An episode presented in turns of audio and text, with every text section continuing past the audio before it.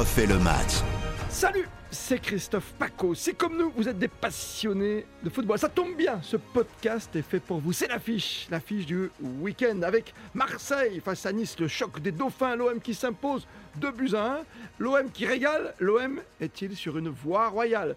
Pour nous accompagner dans ce podcast, Philippe Sansfourche, le chef de la rubrique football sur RTL, la grande radio. Salut à toi. Salut Christophe, salut à tous. Et le spécialiste de l'île de beauté, du rivage méditerranéen, de la grande Riviera et du stade Vélodrome, Hugo Hamelin. Salut Hugo. Salut, salut à tous. Ah oui, hier c'était un choc de sudistes quand même. Marseille-Nice, tu vois, c'était.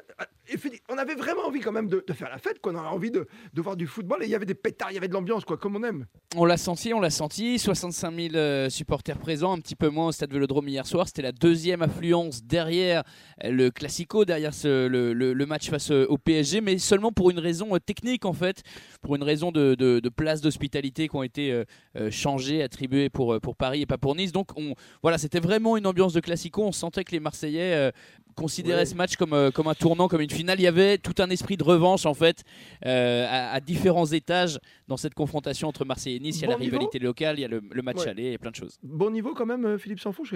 Vous avez suivi la rencontre de loin, vous hein comme nous à la radio Alors, je, pense euh, qu'il va falloir quand même considérer dans l'ensemble de l'analyse l'atmosphère assez formidable qu'il y avait au Vélodrome hier et qui a peut-être un petit peu, qui, donne le sentiment que le match était euh, de, haute intensité. Je ne sais pas s'il était tant que ça de haute intensité. Je pense que Marseille a démontré euh, que c'était une équipe qui avait la capacité à, aborder les grands événements cette année.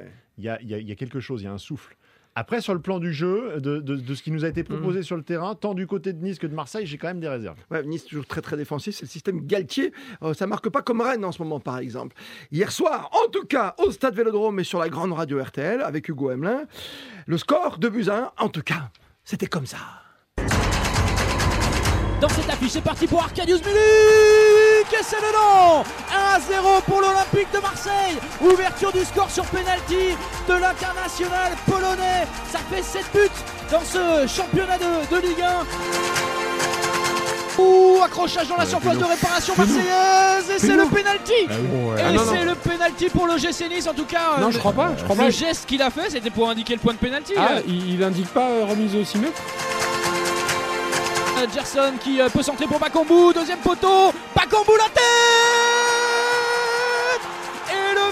qui explose. Le but de Bakagol pour entériner cette victoire 2 à 0 pour l'Olympique de Marseille. 90e minute ici au stade Vélodrome. C'est parti pour euh, le coup franc niçois, c'est tiré très près de la ligne. La réduction du score. La réduction du score de l'OGC Nice et Marseille décroche cette victoire ô combien symbolique, ô combien importante, qui lui permet de rester deuxième du classement de la Ligue.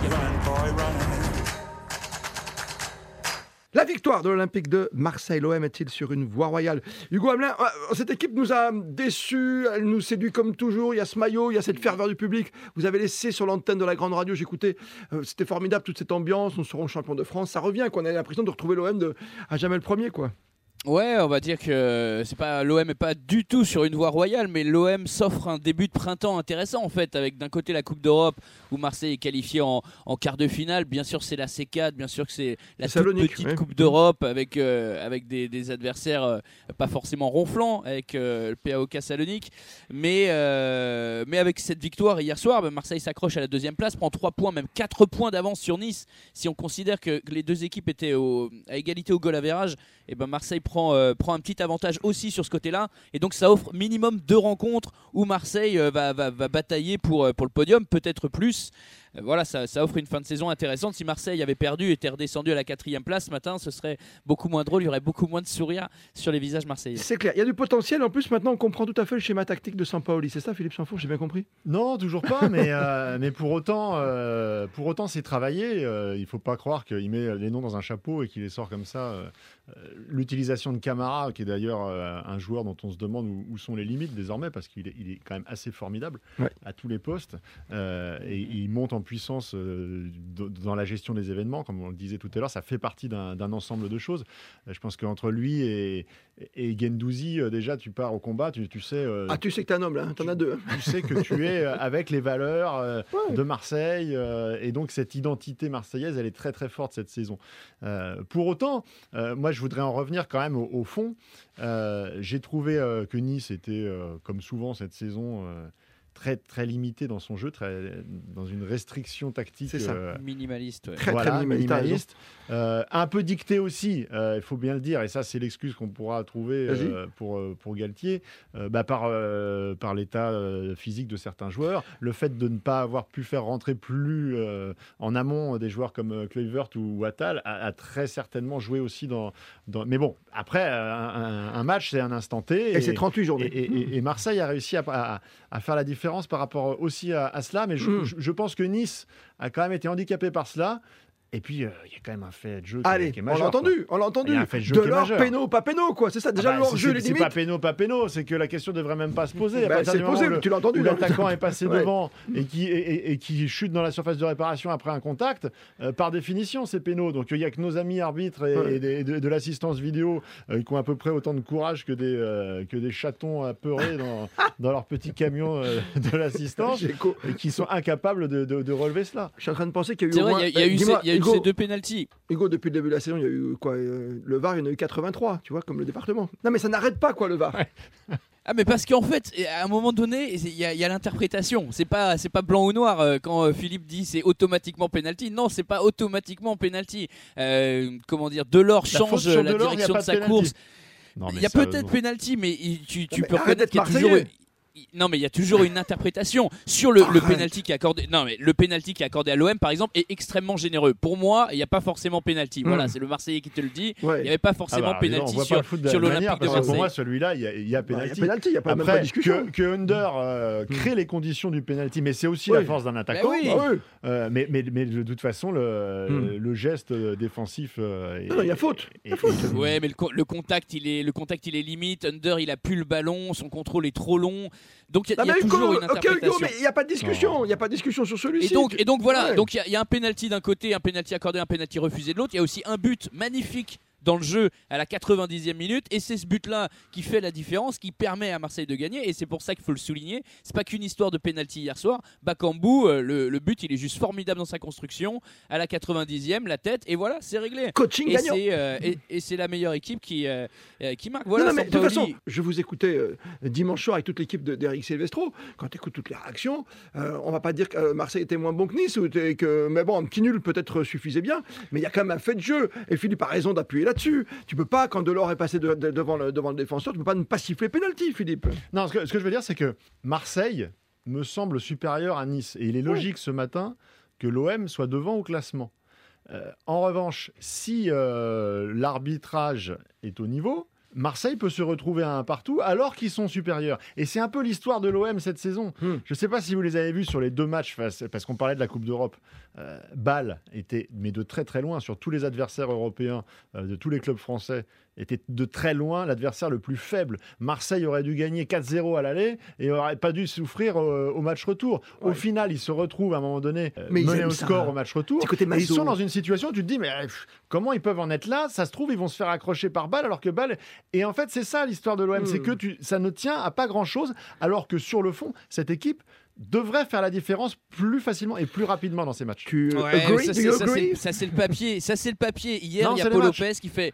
Il y en a, un, il y a Paul Lopez qui fait deux arrêts exceptionnels euh, hier soir. Forcément que s'il les fait pas, ça change le, ça Ouais. change le match. Mais ça c'est l'histoire du foot. Forcément qu'il y a des arrêts déterminants. Forcément qu'il y a une ou deux euh, situations arbitrales. Oui, ou un but euh, refusé, euh, par exemple, tu vois. lit- litigieuses. Ah ouais, non, mais c'est sûr. Mais au final, quand on fait l'analyse des matchs de l'OM, il y a toujours, cette, euh, il y a toujours ce a- sentiment que bah, ça a tenu à pas grand-chose, alors que Oui, oui. globalement dans le jeu, l'OM très souvent a Mais la c'est ce qu'on aime chez l'OM, c'est- tu sais, ça, c'est bien châtie qu'on aime ça. Non, non, mais mais c'est ça. sur un des fil, scénarios c'est sur un fil à chaque fois. Ce que, C'est ce que je veux dire, c'est que quand tu es comme ça et que, et que sur l'ensemble d'une saison, ça se détermine comme ça, il faudra pas s'étonner si à un moment donné, pendant 3-4 matchs, ça tourne de l'autre côté et que l'OM perd tout d'un coup Mais c'est déjà en se arrivé, disant Philippe. Ah bah mince, qu'est-ce qui s'est passé C'est pour ça que tu as 12 points de marge aura- du PSG. Voilà, il y a- il y a- la marge, elle est pas Mm. énorme.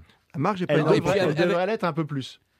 Avec cette euh, vision, le football liquide de Jorge Sampaoli, euh, t'as pas toujours la même composition. Au contraire de Galtier, voilà, c'était la thèse et l'antithèse. Galtier, toujours le même schéma de jeu, les joueurs euh, savent ce qu'ils ont à faire, alors Ah oui. que, que, que Sampaoli va, va changer. Donc il y a- il y, a moins d'automatisme. Tu veux pas Mais, vouloir à euh, Galtier qui est champion de France, quoi, en titre. Oui. Il y a des trouvailles et puis tu fais fonctionner un groupe de, de, de 15 joueurs aussi. Gerson, hier, voilà, euh, Mm. une, des, une des trouvailles de Jorge Sampaoli, entre guillemets, puisque bien sûr on l'attendait, c'était le plus gros transfert de, de l'été, c'est d'avoir insisté avec Gerson et qui fait qu'aujourd'hui il a, il a un vrai apport technique avec le Brésilien sur le côté gauche. Hier soir, c'est lui qui signe la passe décisive pour, euh, pour Bakambu et défensivement, en jouant en piston d'une défense à 3 euh, à gauche, et ben voilà, on a vu que c'était habitué au, choc de, de, de Ligue 1, à l'impact physique qu'il avait Mm. absolument pas en arrivant.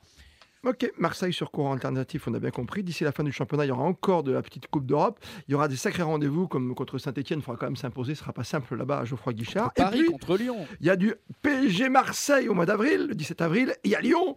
Et puis il y a surtout ce Rennes Marseille. Parce qu'aujourd'hui, si tu as écarté pendant quelques minutes, pendant quelques jours, peut-être la menace niçoise, as quand même, j'aimerais qu'on conclue là-dessus, on a le meilleur football du moment qui se passe en Bretagne. hein. Il y a Rennes qui arrive, mais qui cavale à une vitesse grand V quand même, Philippe. hein. Oui, tout à fait. Mais Rennes, euh, et c'est l'histoire de ce championnat un peu cette saison. Je veux dire que quand on voit les prestations du PSG, qu'ils arrivent encore à avoir euh, plus d'une dizaine de points d'avance, euh, c'est anormal. Parce que derrière, euh, Rennes, on n'est pas à l'abri que Rennes cale dans deux, dans trois faux. Journées. 10 journées, ça a Ouais. été déjà le cas dans, dans cette saison. On a vu les équipes, on a vu Lens en début de championnat qui, qui étaient capables de- de- de- d'aligner des mais séries. pas à Rennes, boum, tu vois. Ça s'arrête. T'as pas d'histoire à Rennes en ce moment. Tu vois, ça- ça- tout le groupe joue dans la même direction pour aller toucher Oui, la Ligue des Champions. et- tu et, vois. euh, ils ils n'ont plus la, la Coupe d'Europe non plus. euh, C'est ça. Et ils peuvent s'en désoler parce que euh, ils auraient dû passer face à, Ah ouais. face à une très belle équipe de, de Leicester. Mais peut-être que dans le cadre de la lutte Ça peut être bon. euh, pour, la, être tout pour bon. la Ligue des Champions, ça peut aider aussi les, les Rennais dans la dernière euh, ligne droite à être focus sur un seul événement parce que